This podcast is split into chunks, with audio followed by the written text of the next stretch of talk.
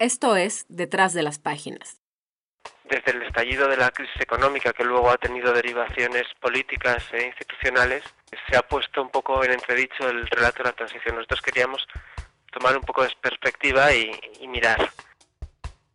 Este número, en el que celebramos el décimo cuarto aniversario de la edición española de Letras Libres, tiene como tema central España, una historia inacabada. España ha vencido a sus fantasmas. Ha construido una democracia homologable a las de los países de su entorno. Ha aprendido a resolver las disputas políticas de forma pacífica y con arreglo a la ley. Ha derrotado al terrorismo. El Estado de Derecho funciona. John H. Eliot, uno de los grandes conocedores de la historia ibérica, habla de las tensiones entre la unidad y la diversidad en una conversación que es un recorrido por el pasado y los cambios de España y un repaso a su brillante trayectoria como historiador. Antonio Elorza revisa algunos de los momentos centrales de la transición.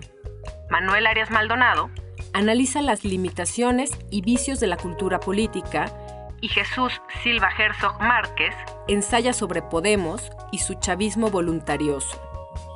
Este mes también, Joanny Sánchez relata la espera por el cambio que no llega en Cuba.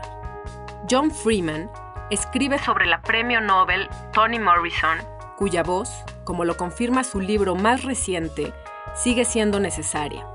Patricio Pron reseña El diario de Emilio Renzi, de Ricardo Piglia. En Letrillas, sección que estrena un diseño renovado, Christopher Anderson sobre Oliver Sacks, Leon Krause sobre John Stewart, un cartón de Decur y más. Letras Libres estará disponible a partir del 1 de octubre en puestos de revistas y también en versión para iPad en iTunes Store.